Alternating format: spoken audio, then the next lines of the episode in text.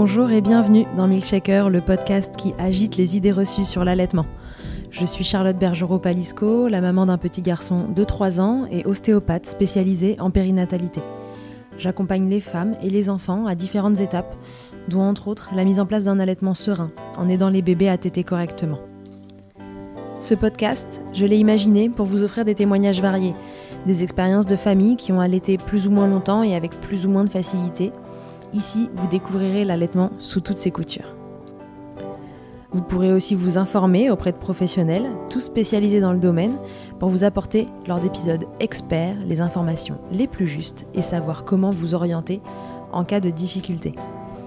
Mon objectif est simple, offrir ces informations à toute mère, famille et tout professionnel qui souhaite se renseigner sur le sujet. Que chacun puisse faire ses choix de façon éclairée et casser les idées reçues qui circulent pour vous rendre l'allaitement plus accessible, plus facile, normal, banal même, et ce, qu'importe vos envies et votre projet. Ce qui aide ces informations à se diffuser pour que le plus grand nombre puisse en bénéficier et qui permet à Milkshaker de continuer de s'agiter, c'est vous, par vos partages autour de vous, sur les réseaux, vos écoutes, mais aussi vos notes ou étoiles sur les plateformes d'écoute. Alors je vous serai très reconnaissante de prendre une minute pour soutenir ce projet. Et maintenant, place à l'épisode. Cette semaine, on prend les mêmes et on recommence, ou presque j'accueille à nouveau Aubrey Richardson pour parler du manque de lait.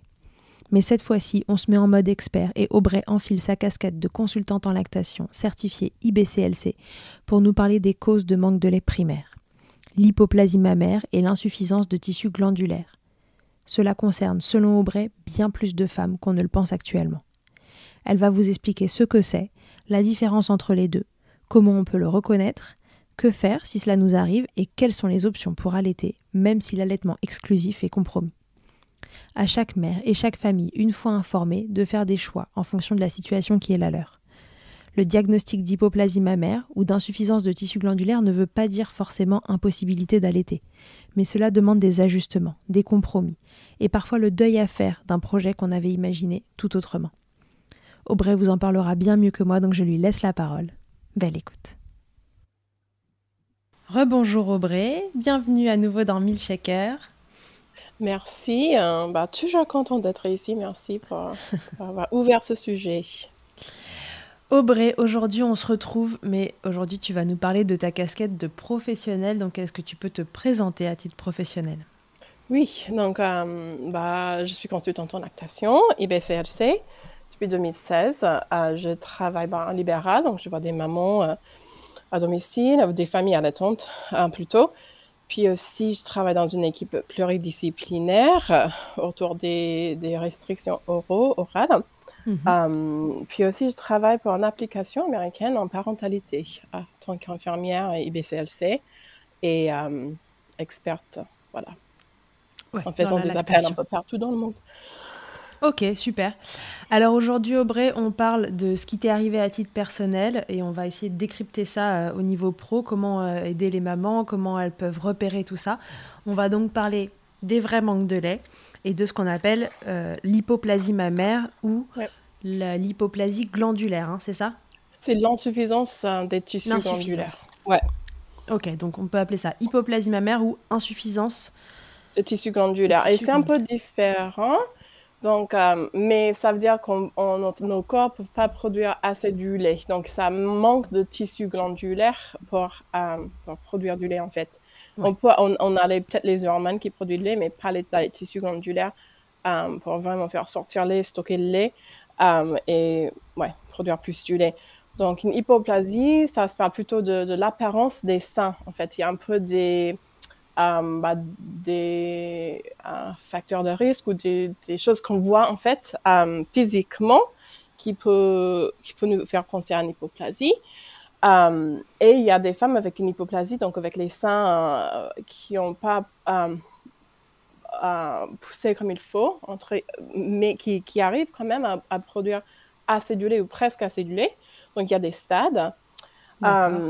L'insuffisance de tissu glandulaire, des fois, les seins apparaissent complètement normales, mais il y a, il y a un manque de, tissu glandulaire euh, et c'est plutôt du gras euh, que d'autres choses. Et ces femmes-là euh, produisent pas assez de lait non plus. D'accord. Dans les deux cas, il y a une vraie insuffisance, en tout cas, de production de lait. Ouais. alors, Déjà, si on peut euh, reprendre le truc euh, de loin, euh, est-ce qu'on a une idée du pourcentage de mères qui seraient touchées par ça? Bah, Franchement, non. Il y a les, gens qui disent 5% de la population, mais en fait, c'est basé sur une étude de 1985, mmh. donc il y a déjà 36 ans. Et en fait, c'était une estimation à l'époque. Donc, il y avait une étude, ils voulaient chercher euh, pour faire une étude pour les, les, les, les, gens avec une hypoplasie ou un vrai manque de lait.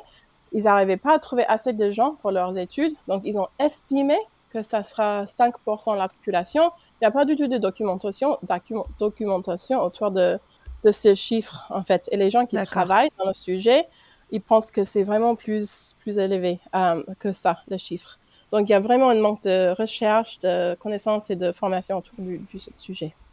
D'accord, ok. Donc ça, on ne sait pas, c'est vraiment des choses qui doivent être euh, plus creusées.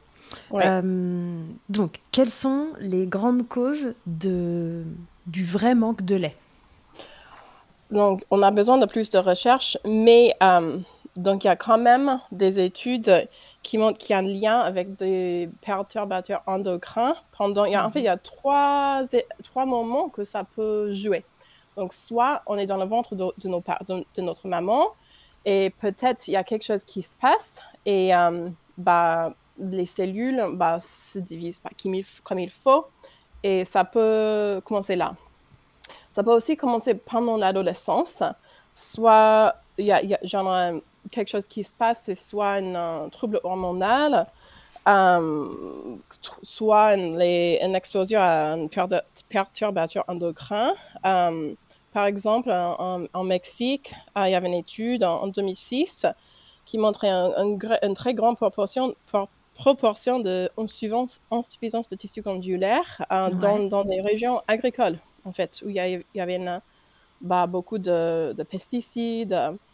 Euh, puis aussi, pendant la grossesse, euh, s'il y avait peut-être une explosion, un perturbateur endocrin Endocrinien. Euh, endocrinien, merci.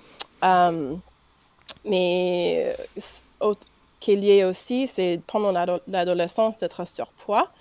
Mm-hmm. Donc, avec une IMC plus grande que 26, ou pendant la grossesse, avoir un IMC plus grand que 30, parce que ça peut jouer avec les hormones, en fait. Donc, on peut être résistant à l'insuline ou la prolactine, ou bah, il y a un lien avec le diabète, ou s'il y a un problème avec l'estrogène.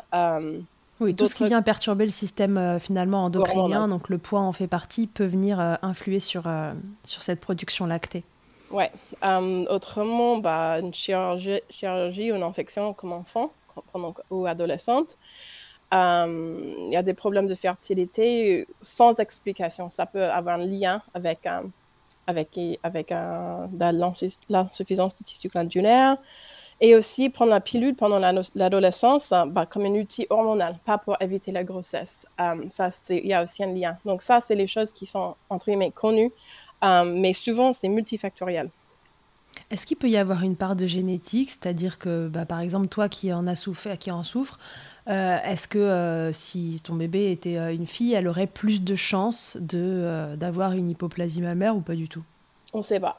mais bah, on, voit ça. Souvent, on, voit, il y a deux sœurs qui ont une hypoplasie, par exemple.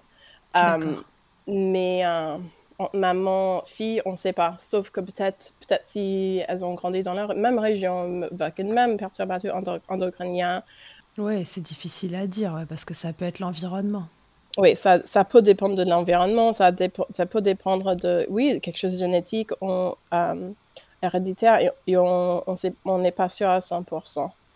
Ok. Euh, Donc toutes ces causes-là peuvent donner euh, autant euh, cette, ce cas d'hypoplasie mammaire qui donne un manque de lait plus ou moins important, mais peut aussi donner cette insuffisance glandulaire qui, pareil, réduit la quantité de lait. C'est ça? Oui, exactement. Donc hypoplasie, ça, c'est une partie de l'insuffisance tissu glandulaire qui est une partie un plus gros bah, parapluie de manque de lait ou insuffisance de lait. Il y a d'autres raisons, bah, comme on sait là-bas, la thyroïde euh, ou euh, résistance à l'insuline, le syndrome ovaire polycystique, euh, et même bah, on peut avoir une, manque de lait bah, parce qu'on n'a pas bien stimulé les prolactines dans les premiers jours donc manque de stimulation. Donc il y a d'autres ou des restrictions orales, ça peut provoquer un, manque de lait entre guillemets. Euh, euh, mais euh, l'hypoplasie, oui, ça c'est. ça fait partie des causes. Oui, ça, ça fait partie des causes pour les, les manques de lait. D'accord, mais c'est simplement cette raison-là, c'est pas voilà comme des restrictions euh, chez un bébé, une succion qui serait incorrecte et donc une maman en face qui ne produit pas par rapport à la demande. Là, peu importe la demande, on n'aura pas la production qu'on souhaite, c'est ça? Ça s'appelle manque de, de lait primaire. Donc, c'est un, au lieu de secondaire. Oui, voilà, quand on, dans, dans, le milieu médical, quand on parle de choses primaires ou secondaires, primaire, ça veut dire que voilà, c'est vous arrivez comme ça euh, et euh, c'est un fait, donc euh, que vous stimuliez un peu beaucoup ou passionnément, quoi qu'il arrive, vous allez quand même manquer par rapport à la demande. Si c'est secondaire, c'est-à-dire que la maman peut produire dans les faits autant qu'elle qu'elle le souhaiterait. Néanmoins, on a euh, bah, par exemple, si, si, on parle d'une hypothyroïdie, ça va être secondaire, par exemple. Oui, comme manque de lait. si, on augmente le, bah, bah, le Oui, disons que le problème peut être réglé, donc du coup, on est sur un manque, mais qui est secondaire. C'est pas, euh, voilà. pas primaire. Euh, exactement, c'est comme une diabète qui n'arrive pas à produire assez de l'insuline. C'est son corps. C'est comme ça. On ne peut pas, pas trop changer ça. Exactement.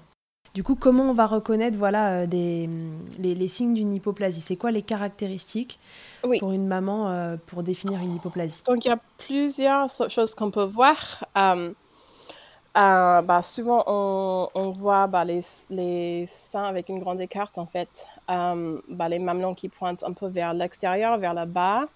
Il y a un manque de partie gras en bas des seins, dans la partie inférieure et antérieure des seins. Euh, souvent, il y a une asymétrie euh, assez importante. Euh, pas de changement de sein pendant la grossesse, pas de montée de lait ou changement de sein après l'accouchement. Mm. Les seins sont souvent tubulaires, avec des aréoles assez larges en proportion de la reste des mamelons, un peu gonflés. Il y a peut-être les vergetures, vergetures qui ne sont pas liées avec, avec les seins qui grossissent. Et puis, bah, souvent, ces femmes ont fait une augmentation. Donc, toujours, toujours, quand je travaille avec une femme qui a fait une augmentation ma mère, parce que je, demande pourquoi, en fait. Pourquoi vous avez fait une mm. augmentation hein, pourquoi vous Et puis, souvent, elle, m'a dit, ah bah, j'ai les seins qui n'ont jamais poussé ou j'ai telle et telle raison. Et je demande des photos, en fait, si elles ont des photos des seins avant. Voilà, et les, en fait, il y avait une étude en 2013 hein, bah, de Diana, Diana qui, qui, a beaucoup étudié le sujet. Et les, les, les, quatre choses liées le plus avec un, une manque de lait, c'était les seins grands avec une grande écarte, l'asymétrie, et puis pas de changement de sein pendant la grossesse et après l'accouchement, pas de montée de lait. Donc ça, c'était les, les, signes les plus, les plus bah, et elles ont fait un sondage de 8, plus que 800 femmes avec une hypoplasie qui est revenu hein, le plus. D'accord. Ok, très bien. Et l'insuffisance glandulaire, tu nous disais que. Est-ce que c'est des signes différents?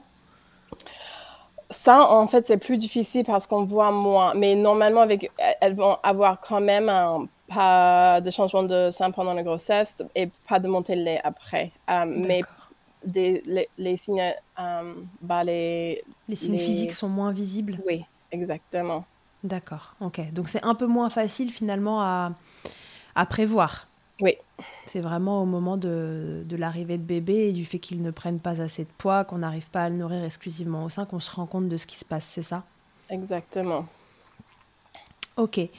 Euh, donc ça, c'est les signes qu'on peut voir apparaître avant, euh, pendant l'allaitement, pendant la grossesse.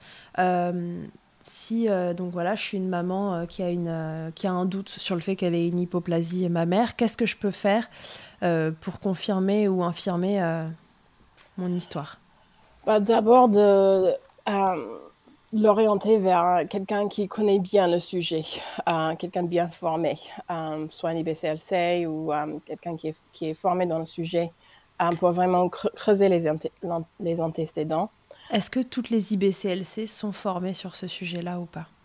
Je pense que tous les IBCLC sont sensibilisés sur le mhm. sujet, mais pas tous formés. donc j'ai eu des des sages-femmes euh, qui, qui, ont répondu à, un sondage que j'ai fait, qui, m'ont dit, bah, en fait, qu'elle avait une hypoplasie elle-même, hein, euh, qui ont dit, bah, je n'avais jamais entendu parler de, de ce sujet, je suis sage-femme, ou j'ai entendu parler pendant la formation, mais on m'a dit que c'était extrêmement rare.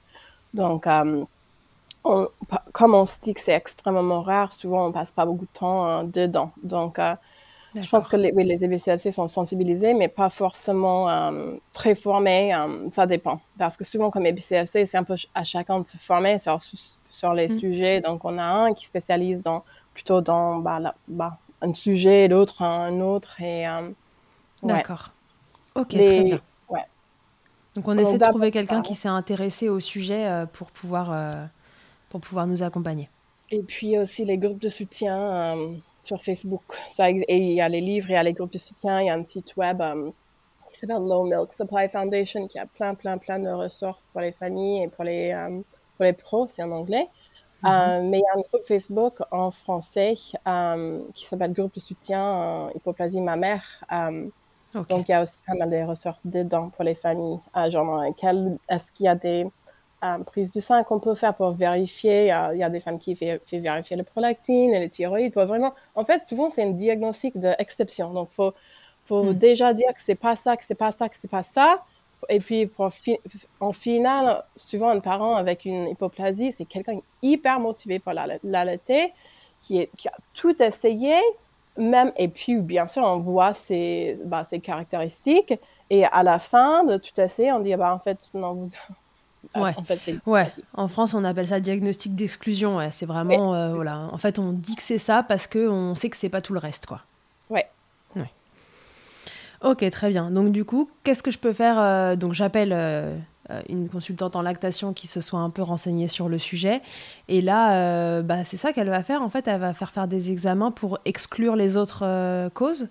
Oui, et puis, euh, oui, elle va regarder les antécédentes avec vous aussi, euh, faire une examination des seins. On va, on va regarder la prise du sein. Est-ce qu'on que c'est une bonne prise du sein? Est-ce qu'on vide fréquemment? Est-ce que la petitité est efficace? Est-ce qu'il y a les restrictions orales? Euh, si on a besoin de donner un supplément, comment on peut donner pour, pour euh, bah, maximiser la production du lait? Donc, est-ce qu'on met en place une dalle, un, dispositif d'allaitement? Est-ce qu'on met en place une tire-lait qui fonctionne avec la bonne taille de tétrelle Est-ce qu'on fait beaucoup de poids à peau Est-ce qu'on stimule au maximum le prolactine? Est-ce qu'on donne les compléments alimentaires pour mhm. augmenter le lait, voir ce que ça donne? Et est-ce qu'on fait d'autres choses qui complémentent, comme de thérapie manuelle Voilà bah, il y a d'abord ça, et puis de donner, euh, de, revenir vers la maman bah, plusieurs fois pour voir est-ce que ça vous va, qu'est-ce que ça donne, et puis est-ce qu'on a, besoin de changer. Euh, donc, une bonne suivi, en fait, quelqu'un qui, reste en contact euh, au fur et à mesure pendant, pendant l'allaitement. Ouais, c'est ça. On a vraiment besoin finalement de soutien. C'est ça le. Oui. Donc, oui, j'avais, j'avais fait un sondage en fait, j'étais invitée pour intervenir euh, lors d'une euh, lors d'une conférence pour la Lachelique pour le 65e anniversaire sur ce mhm. sujet. Euh, et je voulais partager mon expérience comme maman et aussi aider les autres pros à mieux soutenir ces familles. Et je me disais, en fait, mon voix, bah, moi, mon comme une personne, ça ne suffit pas. J'aimerais bien avoir d'autres expériences, d'autres voix, d'autres puissances derrière moi à qui compte. Donc, j'ai fait un sondage euh, et j'ai eu 121 euh, gens qui ont répondu de 11 pays. Euh, et ça, c'était cool. mais quelque chose qui est revenu plusieurs fois, c'était oui le fait que de cette manque de connaissances par les pros. et c'est-à-dire des, des, mamans qui errent un peu, à qui on dit ben, euh, continuez de stimuler, ça va venir, ou oui, on cherche exactement. Donc, euh, elles ont vu quelqu'un, mais elles ont juste dit de, de, faire le triple feeding, donc de donner, donner le sein, et puis euh, tirer le lait, et puis complémenter, et puis, mais, mais sans, sans, sans arrêt, en fait, sans une, un jour elle peut s'arrêter. Et ça, c'est, on sait que c'est comme une nouvelle maman, c'est la chose la plus épuisante qu'on peut faire en fait, le, triple feeding. oui, ou de donner. Du, ouais, du coup, c'est quoi les solutions justement si ce manque de lait semble avéré, qu'on fait les examens et qu'on se dit bon, apparemment ça y ressemble, c'est un vrai manque de lait et on aura beau euh, voilà euh, régler euh, la succion de bébé, etc. On n'aura pas non plus une production suffisante. Qu'est-ce qu'on peut, qu'est-ce que ça va apporter aux mamans cette consultation? Qu'est-ce qu'on va pouvoir leur amener comme bout de solution? Bah, la solution, c'est d'abord de donner la vérité aux familles, en fait. Mhm. Parce que souvent, ces familles, bah, elles ont vu bah, bah, jusqu'à. Donc, j'ai eu une famille qui a dit bah, ça, c'est une citation. J'ai vu au moins 10 autres professionnels de santé, IBCLC, sages-femmes, obstétriques, infirmières, qui ont vu mes seins, qui ont essayé de m'aider avec mes difficultés d'allaitement, qui n'ont pas compris euh, l'hypoplasie ou l'insuffisance. Euh, et le bébé n'a pas pris de poids malgré 24, le, être au sein 24 heures sur 24 heures. Donc, euh, ils ont appelé un IBCLC. Ils ont, ils ont vraiment tout essayé, vu beaucoup de gens. Et il y a beaucoup de gens qui ont l'air euh, d'être pas entendus, pas écoutés, que, que en fait, c'est quelque chose qu'elle fasse mal ou qu'elle fasse pas. Donc, d'abord, c'est d'être d'entendre, d'être écouté, de ne pas donner du faux espoir en fait à ces familles. souvent, on, entend ça. Donc, ça va aller, non, mais c'est très rare. Euh. donc, de, comme, comme un professionnel de santé, bah, on n'a pas vraiment le droit non plus de donner du faux espoir. Ça aide personne. Comment une famille peut faire un choix éclairé sans être informée Donc, d'abord, euh, pour les mamans, ce qu'elles peuvent faire, oui, d'être entendues, trouver quelqu'un pour les écouter, euh, pour qui disent la vérité, mais dans une manière bah, gentil. On va pas juste dire, ah bah vous allez jamais produire assez de votre enfant, ça sert à rien. Hein. on va dire, en fait, je vois telle et telle caractéristique, ça me fait penser à, à, cette, à ça. On va mettre toutes les chances. Qu'est-ce que vous voulez faire en fait? Qu'est-ce que vous sentez capable de faire? Parce que tous les mamans ne peuvent pas faire un triple alimentation, c'est pas possible. Et pendant un an ou sans arrêt. Donc, qu'est-ce que vous sentez capable de faire? Quel est votre objectif euh, pour votre famille, pour cet allaitement, euh, de vraiment les écouter, euh, avoir un projet qui les convient et puis vérifier régulièrement et mettre à jour ses objectifs si nécessaire. Donc d'abord ça. Mais ça peut être, oui, comme j'ai dit, on va peut-être on va donner toutes les chances hein, si, si, les familles veulent. Et puis, oui, on va vérifier souvent. Et le truc, c'est que comme il y a d'autres, il y a des stades différents. Bah, mm-hmm. chaque chaque parent va produire une quantité de lait différente. Donc, il y, a, il, y, a, il y en a qui, va, qui veulent peut-être continuer l'allaitement avec des compléments au biberon, donc, euh, ou au dalle, ou euh, pas nécessairement avant la tétée ou, euh, ou après la tétée. Donc, ça va changer pour chaque famille. Il faut que ça, ça convienne à la, à la famille. Ah, mais ça peut être aussi oui, des compléments alimentaires à prendre. Il y, a, il y a même les médicaments qui, qui augmentent la production du lait. Euh, Et ça fonctionne sur ces vraies insuffisances de lait, justement, le, ces médicaments, parce qu'on parle de la dompéridione, hein, c'est ça, euh, qui est en fait un antivomitif et qui a tendance à augmenter la production de lait. Est-ce que dans ce cas-là, quand il y a une vraie insuffisance, est-ce que ça fonctionne? Bah, en fait, oui et non. C'est ça, c'est aussi ça. C'est pour de s'informer aux familles qu'il n'y a, y a pas de bah, baguette magique qui, qui, va être la réponse à tout.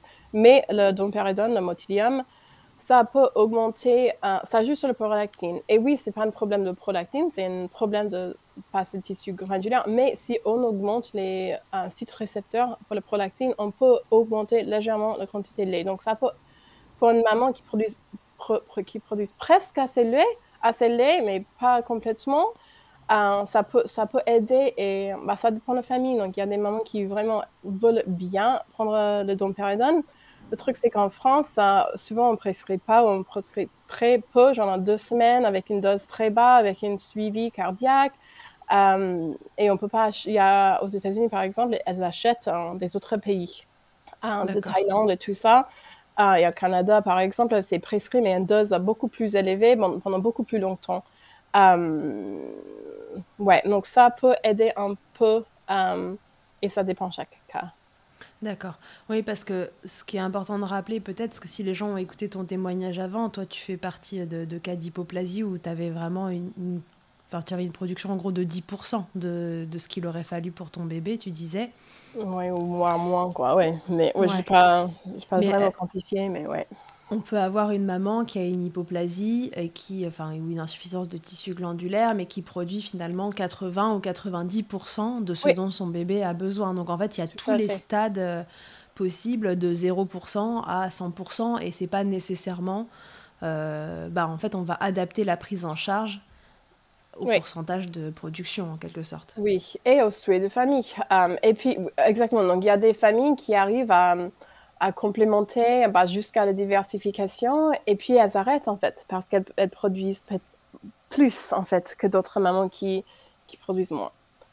Ouais, d'accord. C'est vraiment euh, apprendre au cas par cas et encore une fois vraiment en fonction de ce que souhaitent les familles parce que bah, c'est des prises en charge qui sont plus lourdes. Hein. C'est pas l'allaitement. déjà l'allaitement c'est pas toujours euh, euh, aussi fluide et facile que, que ce qu'on a imaginé, mais alors là quand il faut en plus éventuellement tirer son lait, avoir le bib dans un coin, le dalle, enfin tout ce qu'on veut, c'est vrai que c'est une charge qui s'ajoute en postpartum et pendant cet allaitement. Donc il faut vraiment faire bien attention à ce que les familles se sentent capables de faire et ajuster parce que ce qu'on se sent capable de faire à J1 n'est pas nécessairement ce qu'on se sent capable de faire euh, à J60. Exactement. Et ce sont souvent les familles qui ont vraiment tout essayé. Ça, c'est le. qui ont essayé tout euh, pour augmenter leur lait. Donc, qui ont essayé, ben, selon le sondage, ben, euh, bien sûr, un soutien à l'allaitement, les galactogènes, la triple alimentation, le DAL, le dompéridone, une phrénotomie. 50% des familles ont fait une phrénotomie leur bébé en espérant que ça va augmenter la production du lait, euh, de changer la régime, de perdre du poids, de faire ostéochiro, des analyses du sang, l'exercice. Euh, donc, euh, qui ont vraiment tout essayé et qui ont fini par, adapter à leur souhait. Donc, 85% des, ont continué d'allaiter, selon le sondage. Mm-hmm. Et puis, euh, mais en utilisant du lait artificiel, je pense qu'il y avait quand même des familles qui ont arrêté, qui ont dit, qui ont dit que ça ne servait à rien. Et 65% euh, des familles ont utilisé les biberons. Donc, euh, je sais que souvent, en allaitement, on dit pas de biberon, pas de biberon, pas de biberon. Mais si ça a aidé à ces familles de continuer d'allaiter, bah, pourquoi pas? Parce qu'elles avaient besoin de donner du lait autrement. 50% continuaient d'utiliser le dalle. Et euh, une très grande partie, on utilisait bah, le don du lait, le partage du lait informel. Mm. Donc, euh, ça, il faut prendre en compte aussi. et puis, selon le sondage, ce que j'ai trouvé cool, c'était 16%. 16% souvent, on dit que ce sont les, les, mamans qui font pas assez, c'est leur faute. ou, mais il faut arrêter d'allaiter, par exemple. Mais 16% ont continué d'allaiter plus que deux ans. Et je trouve ça génial parce que le taux en France d'allaitement à un an, c'est que 13%. Donc, euh, ce sont les familles vraiment, vraiment très motivées pour allaiter. Euh, bah déjà, pour arriver jusqu'au diagnostic, enfin, j'essaie de prendre le truc, de, de, de, prendre du recul en réfléchissant à ça, mais euh, quand on sait que l'accompagnement de l'allaitement, c'est déjà pas toujours hyper simple, typiquement euh, dans les premiers jours euh, de vie, si on n'a pas connaissance de ce que c'est qu'une consultante en lactation, etc., on manque de lait, le bébé prend pas de poids, très vite il est complété, et puis en fait, si on n'a pas une envie un peu féroce d'allaiter, bon bah logiquement on se dit bon bah très bien, j'ai pas assez de lait, je passe au biberon, parce que de toute façon ces mythes-là du manque de lait ont quand même la peau dure, et on a du mal à, les briser. Donc faut, encore faut-il les avoir brisés pour savoir qu'on est censé avoir assez de lait, tu vois ce que je veux dire Et du coup, faire le chemin inverse de se dire, bah oui, mais peut-être que par contre, dans certains cas, quand même, il y a un vrai manque de lait qui existe. Donc du coup, je pense qu'en effet, on se retrouve euh, avec une tranche de population qui a une envie féroce d'allaiter quand elle arrive à ce diagnostic-là. Oui. Et le truc, c'est que ça prend beaucoup de temps à arriver à ce diagnostic. Euh, et que les familles ne bah, sont pas du tout préparées euh, bah, psychologiquement ou physiquement. Ou, en fait, donc, ce sont les familles bah, qui soupçonnaient, en fait, que, en fait, presque toutes ces femmes pensaient qu'il y avait quelque chose euh, qui n'y allait pas avec leur sein, en fait. Donc, 75% hmm. euh, ont répondu qu'elles n'avaient pas une anatomie normale, mais que 4% des femmes ont répondu qu'une professionnelle de santé ou quelqu'un dans leur famille ou proche les a dit quelque chose à propos de leur sein. Donc déjà, c'est les, femmes qui s'inquiètent pour quelque chose, mais qui savent pas, qui n'ont pas de réponse euh, mhm. à ces questionnements. Donc souvent, ça on a la honte, euh, ou, peut-être on n'est pas confortable avec nos corps, qui ça, ça peut être une barrière pour chercher de soutien, même pour mourir en public ou, choisir d'allaiter dans le premier cas. Euh, donc, il faut prendre ça en compte. J'ai eu une maman, et ça c'est une citation, et ça m'a vraiment interpellée. Elle a dit Adolescente, je regardais si souvent les seins des autres filles pour voir ce qui n'allait pas avec les miens, que j'ai pensé que j'étais peut-être lesbienne. Donc, c'était vraiment une préoccupation de très très tôt. Euh, oui, comme dans ton cas, tu disais, il y avait quelque chose qui. Oui, exactement, qui n'allait pas, mais pas de validation pour ses craintes. Mais moi, j'étais l'exception parce que moi, j'ai su que c'était une possibilité parce que quand, quand, je, fais, quand je faisais mes études, j'ai appris. Mais euh, dans la vraie vie, il y a 90% des femmes qui n'ont jamais entendu parler d'une vraie manque de lait que ça peut, que ça peut se faire. Donc, euh, quand on arrive, on ça veut dire qu'on arrive à l'accouchement. Euh, on a pris les cours de préparation, on a lu les livres, on a entendu parler que toutes les femmes peuvent allaiter et puis, en fait, non. et puis, on a appris que non, notre corps ne peut pas produire assez du lait. Euh, donc ça, c'est ça, c'est un choc, en fait. Euh, c'est un, vrai choc euh, d'arriver jusque-là.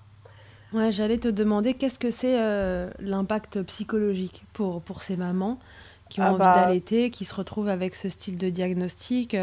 on l'a entendu dans ton épisode, voilà, il y, y, a de l'émotion qui vient se greffer à ça, évidemment, parce que quand c'est un projet important. Le choix de la nourriture d'un enfant, en fait, c'est un projet important que qu'on le veuille ou non. Et voilà, comment elle, c'est quoi ce qui revient dans les témoignages sur euh, comment le comment le vivent les mamans? Toi, en tant que dans les témoignages, euh, bah, beaucoup de, de, colère, de frustration. Euh, on m'a dit, j'avais le cœur brisé, comme si quelqu'un était mort. Et je vais parler avec ça, de ça aussi parce qu'il y a vraiment un deuil qui doit se faire après, le deuil de de perdre cet allaitement qui, qui ont souhaité, en fait. Hmm. Euh, et qu'on n'était pas prêt, euh, pas psychologiquement ni physiquement, euh, pour avoir l'isolement, une dépression. Donc, j'ai, selon, selon mon sondage, à ma connaissance, c'est le seul sondage qui vraiment parle de dépression postpartum et lié à ce diagnostic. Mais plus que 80% des femmes avaient l'impression d'avoir une dépression postpartum lié avec cette hypoplasie, en fait, avec le, le fait de ne pas produire euh, assez du lait. Ouais, c'est énorme. oui, c'est énorme. Ça veut dire que il y, a, il y a un vrai échec pour, pour ces, ces, familles. Et quand j'ai fait un sondage, bah, qu'est-ce qui était utile pour vous?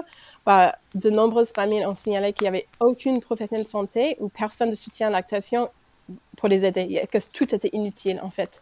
Que, donc, il y a vraiment une, manque de soins pour ces familles. Est-ce que c'est le euh, fait de ne pas pouvoir euh, allaiter comme elle l'avait imaginé ou est-ce que c'est euh, le fait de, encore une fois, de ne pas être entendu, de ne pas être validé dans ses ressentis Je pense que c'est un peu, un peu, tout en fait. Et mm. donc, une autre citation bah, d'une maman, elle a dit, je me suis dit que si je, euh, ah, je me suis dit que j'étais même pas une mamie fière à cause de l'absence de glande ma mère. Je me suis dit que si j'étais une vache, on m'enverrait à l'abattoir puisque je ne pourrais pas produire.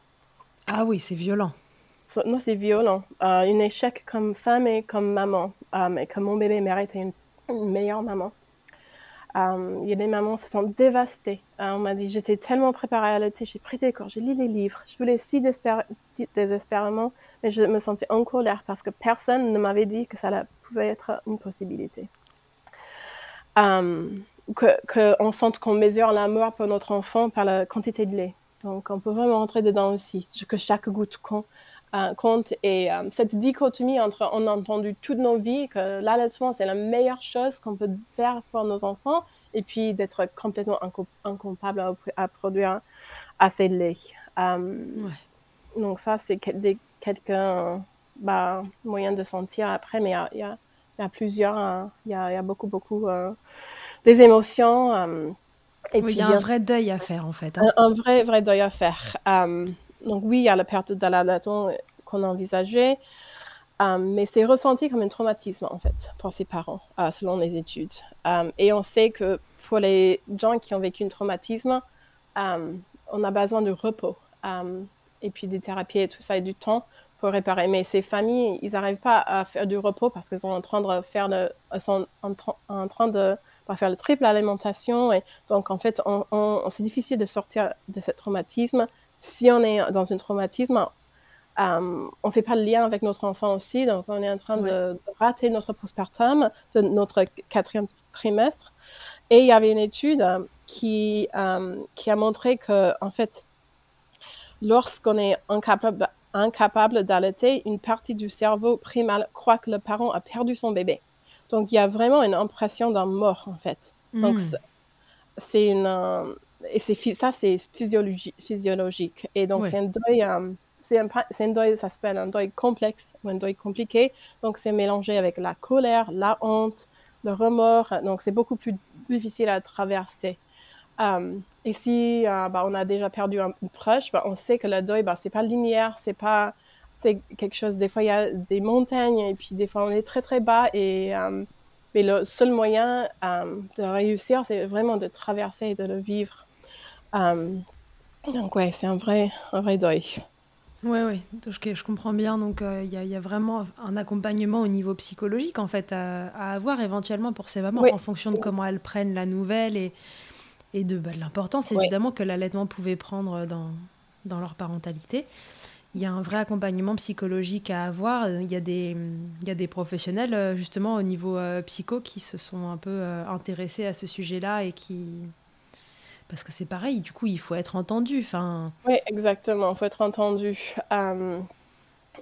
mais oui, ah, je pense que ce que les femmes ont trouvé utile, c'était le partage d'expériences dans les groupes de soutien, le soutien d'une proche, une amie. Et puis euh, aussi, bah, le, euh, je pense, en anglais, c'est EMDR. Je pense que c'est pareil. c'est pareil, ouais. C'est une thérapie euh, qui permet de déconnecter un peu les émotions qui vont avec les traumas. Oui, exactement. Donc, ça a aidé bah, à faire une méditation, plein conscience, à écrire, bah, aussi bah, la thérapeute manuelle pour la diade, acupuncture, ça peut aider, mais le truc, c'est j'allais te demander toutes ces, euh, ces choses de médecine chinoise, alors que ce soit pour l'aspect euh, psychologique, mais aussi pour l'aspect euh, booster la lactation. Moi, je travaille avec des thérapeutes qui travaillent comme ça sur, sur la médecine chinoise et on, on, leur envoie les patientes quand justement la lactation a du mal un petit peu à suivre, etc. Et en général, ça fonctionne bien. Qu'est-ce que tu en penses, toi? Moi, je suis ouverte à, tout. Et je mm. pense pareil pour bah, toutes les femmes hein, avec une hypoplasie ou un manque de, manque de lait. Je pense qu'elles sont souvent ouvertes à tout essayer. Donc, euh, et bien sûr, il y a plus que, que le médecin, médecin bah, western, non, euh, traditionnel. Médecine occidentale, ouais. Exactement, occidentale hein, dans la vie qui fonctionne. Donc, euh, mais ça peut aussi être informé à bah, ce qui est possible, quoi. Donc, ne pas trop mettre tous nos espoirs. Donc, je n'ai pas envie que ça donne, comme j'ai dit, bah, la fausse espoir non plus que aller hein, faire acupuncture, ouais. je sais pas, une fois que ça va faire une augmentation, augmenter de 5 millilitres à 120, quoi, en une seule fois. Mais, ouais, euh, je comprends. Bien sûr, ça peut aider. Je pense que tu, Ouais, donc en fait, le, maître mot, c'est vraiment informer, comme d'habitude, on va dire, mais le maître mot, c'est vraiment d'informer pour que les parents ils puissent faire leur choix en conscience, en sachant qu'il euh, y a plein de choses qui peuvent être essayées, on se refera un petit résumé après, mais leur dire que, voilà, dans certains cas, en effet, il y a un vrai manque qui ne pourra pas être comblé, peu importe tout ce qu'on va mettre en place, qui ne pourra pas être comblé à 100%, donc une fois qu'on a cette information-là, qu'est-ce qu'on en fait et quelles décisions on prend pour soi, pour son bébé, pour son allaitement euh, et son postpartum. Oui, c'est ça? Exactement, ouais. Donc ça va être euh, unique à chaque, pour chaque famille. Ça va pas être le même, euh, le même conseil pour chaque famille. ça, va, ça va changer. Ok. ce que je trouvais intéressant dans le sondage, j'avais demandé bah, les années de naissance. Euh, pour voir s'il y avait un lien. Euh, donc, euh, bah, les, gens qui ont répondu, bah, ils étaient nés entre 1967 et jusqu'à 1997, donc il y avait 20 ans d'écart. Mm-hmm. Et les, les, plus, les gens qui ont répondu, l'année qui, qui ont, les années qui ont revenu le plus souvent, bah, c'était 86 à 88 et puis 91. Ah, ça, pour moi, c'était intéressant. C'était un truc à, creuser un peu plus. Et l'année avec le plus des gens qui ont répondu, c'était en 1986. C'était l'année où l'année où j'étais née, en fait. Um, et aux États-Unis, après um, cette, ces, ces années-là, il y avait une réglementation environnementale sur les produits qu'on pouvait mettre en fait dans l'environnement. Um, donc, les, ça s'appelle les dioxines. Mais euh, euh, les, ouais, entreprises étaient obligées de, de, de, contrôler en fait beaucoup plus euh, le, le, taux de, de ces euh, produits chimiques mm-hmm. qu'ils qui, ont mis dans l'environnement. Donc ça, c'est intéressant parce que c'était l'année où maman, ma mère était enceinte avec moi. et on sait qu'il y a peut-être un lien avec les, comme j'ai dit, les, les perturbateurs endocriniens. Ouais. Ce qui paraît assez logique, hein, ça sort pas euh, complètement de nulle part. Et c'est vrai que là, on est vraiment sur un système euh, neuro-hormonal euh, purement de, voilà, de mise en place de tissus glandulaires. Enfin, tout ça est géré par le système hormonal. Donc c'est vrai que les perturbateurs endocriniens, aujourd'hui, c'est quand même assez acté que, bah, qu'ils posent problème hein, dans, dans, ce type de problématique. Donc c'est vrai que c'est intéressant sur le, sur le retour du sondage aussi. là. Oui, et aussi bah, le moyen d'apprendre sur l'hypoplasie bah, c'était la moitié des femmes avec une IBCLC, mais les autres, c'était les groupes Facebook et les réseaux sociaux, en fait. Il y a une, euh, il y a une compte qui s'appelle Low Supply Mom sur Instagram et il y a beaucoup de gens qui ont appris leur, bah, leur diagnostic hein, euh, ou ce qu'ils hmm. avaient par les réseaux sociaux. Qu'on voit, on voit aussi comme, euh, bah, comme avec les freins, en fait, souvent ça a commencé par là parce qu'il n'y avait pas assez de gens formés dans le sujet. Euh, donc oui, euh, ça montre qu'il y a un vrai manque de connaissances. Ça, on sait, bah, on sait déjà. Ce que j'ai trouvé intéressante, mais que ça a pris souvent beaucoup, beaucoup de temps pour être diagnostiqué, bah, au moins deux mois, quoi. Donc souvent, y a, les femmes, bah, elles font tout, bah, les triples alimentations, elles pensent pendant des mois que c'était quelque chose qu'elles mal fait, hein, mais en fait, c'est juste comment leur, elles peuvent pas changer, en fait, c'est leur corps. Ah. et puis ça donne un sentiment d'échec, de se dire qu'elles font tout et que pour autant ça marche pas, donc est-ce qu'elles font mal? Enfin oui, ça, ça met un, vraiment un coup de, coup de canif dans la confiance en soi qu'on peut avoir euh, en tant que parent. Exactement. Ok, super. Euh, du coup, ouais, on se fait notre petit euh, résumé des, des, points importants à retenir. Oui, si bah, tu veux bien, pour que ça fasse ça, fasse une piqûre de rappel à la fin. Donc, dans l'ordre, euh, ce qui peut euh, vous alerter euh, au fil de votre vie de femme, c'est, bon, alors on a dit, c'est au niveau mammaire, hein, vraiment au niveau physique, si, si c'est de l'ordre de l'hypoplasie, la forme des seins qui est différente, tu nous disais un écartement qui est important, un manque de, de, de, volume en fait sous le sein et à la partie antérieure.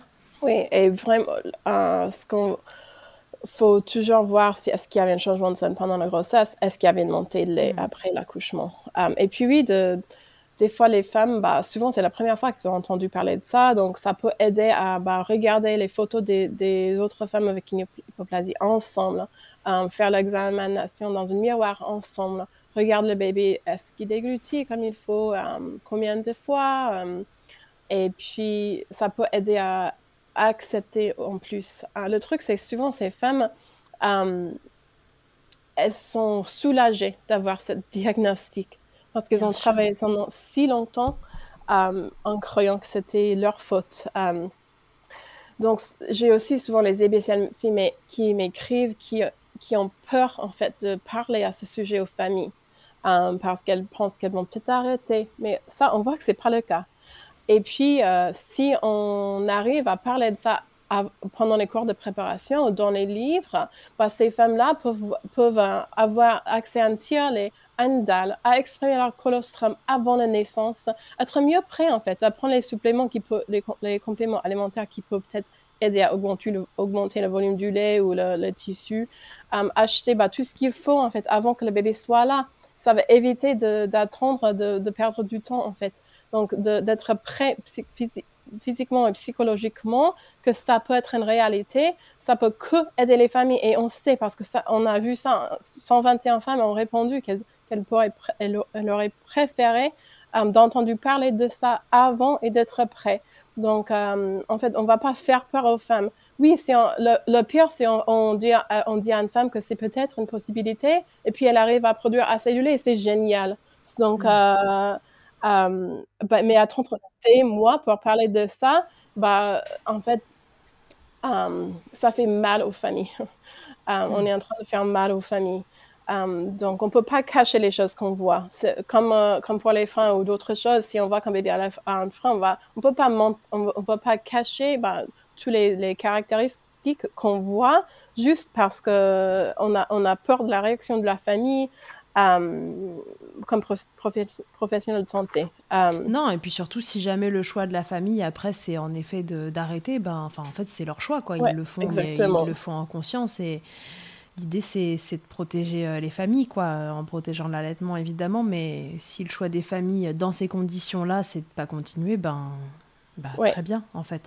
C'est autour du professionnel d'accepter que, que ce choix-là, ils le font avec les bonnes informations. Exactement. Donc, de savoir que l'allaité n'est pas tout ou rien. Souvent, euh, je trouve en France surtout que c'est très noir ou blanc. C'est hmm. soit allaiter exclusivement au sein pendant deux ans portage, cododo, ou soit l'inverse. Il n'y a pas vraiment cette euh, partie euh, entre les deux grises, je voulais dire, mais il y a beaucoup, beaucoup, de, la plupart de familles, je voulais dire, qui tombent entre les deux, en fait. Bien sûr. donc, il faut les valider faut aider à faire leur choix, euh, mais donner les, les, infos utiles pour qu'elles fassent leur choix. Euh, mais euh, et puis et puis venir revenir vers les familles pour voir comment ça va en fait et qu'est-ce qu'on a besoin de changer si on a besoin de changer quelque chose, donc quelque chose de réaliste. Mais et puis on peut pas comme professionnel de santé juste dire ah bah faut faut un il faut donner du lait artificiel bah, ces, familles, ils ont besoin de l'aide pour complémenter. Ils n'ont jamais euh, appris comment complémenter soit au DAL. Donc, si on a un DAL, on va le mettre en place avec la famille. Si on conseille de tirer il bah, faut mesurer les tétrades, il faut voir la famille tirer leur lait, il euh, voir comment apprendre comment donner les biberons. Si la famille veut donner le biberon, il faut vraiment aider à choisir le lait. Si la famille veut un, lait d'une donneuse, une maman donneuse, il faut, peut-être euh, les donner les ressources pour, pour, chercher ça, en fait. Donc, on ne peut pas juste les, les laisser euh, complètement seuls. Et c'est ça la réalité, en fait, euh, pour, beaucoup de femmes, pour beaucoup de familles. Et c'est seul le parent qui peut décider quand, quand, quand il a assez essayé, en fait. Hmm. Oui, bien sûr.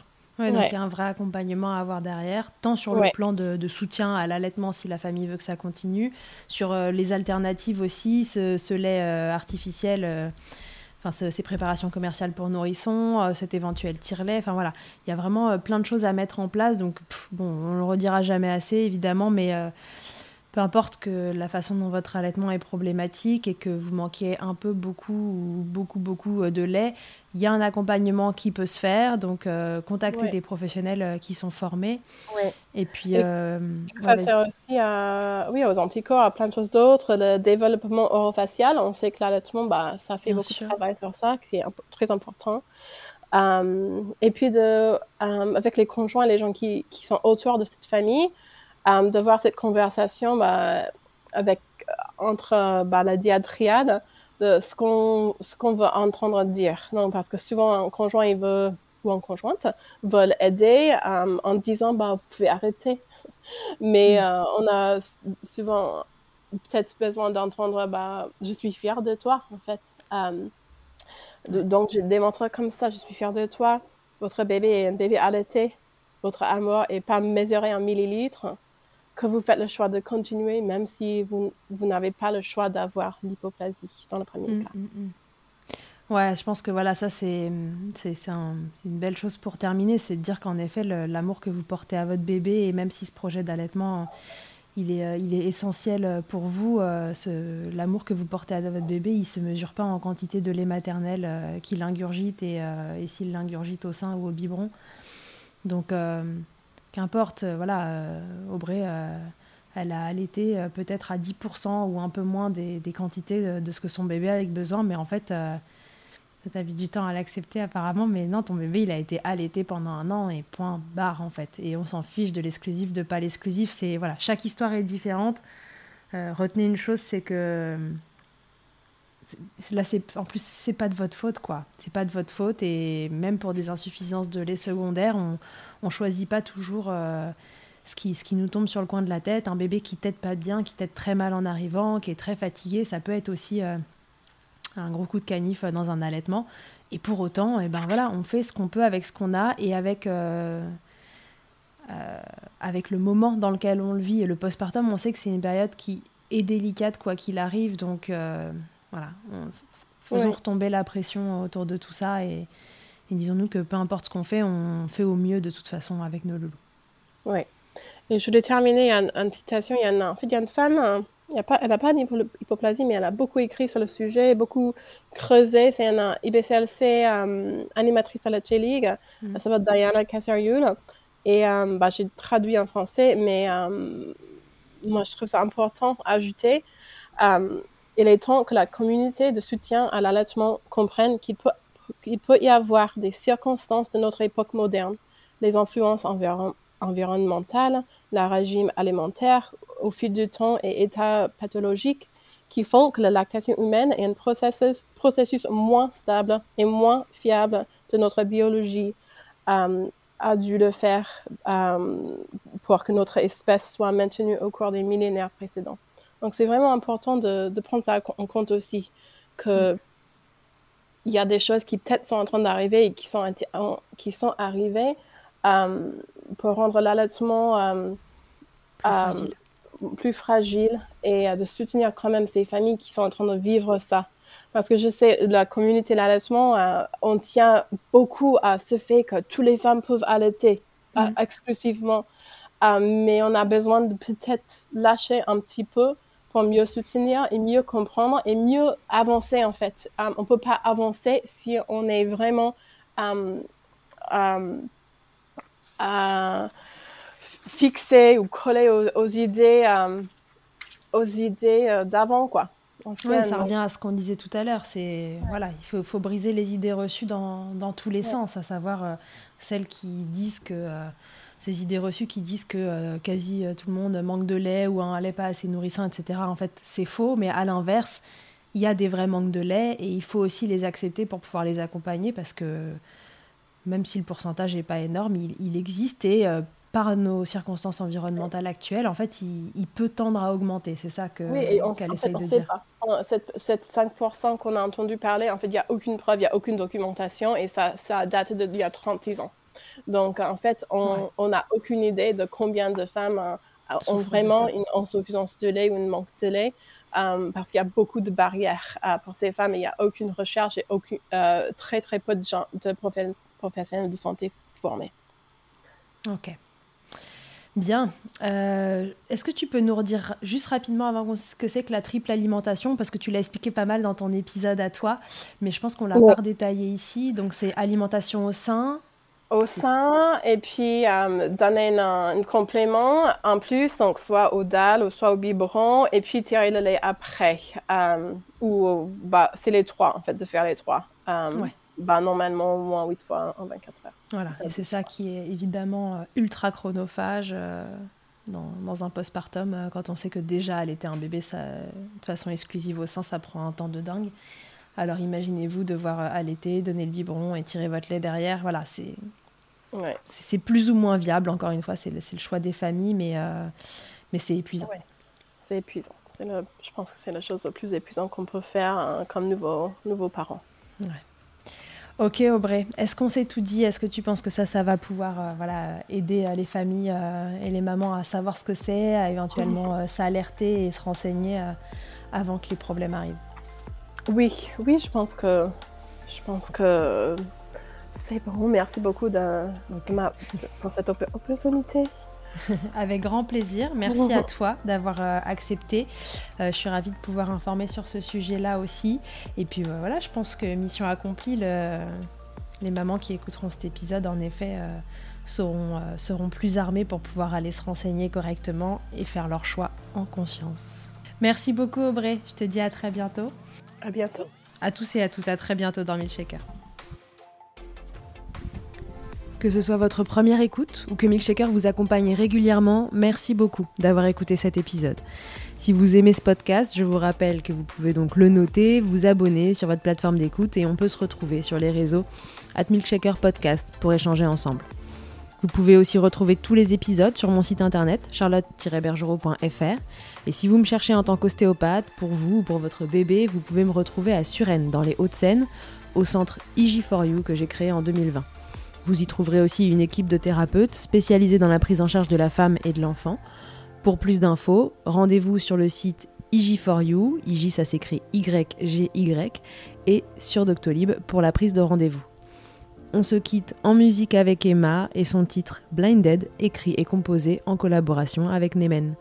Je vous dis à très vite pour un nouvel épisode et d'ici là, n'oubliez pas, prenez soin de vous, milkshakez autant que vous le voudrez et bousculons ensemble les idées reçues sur l'allaitement maternel.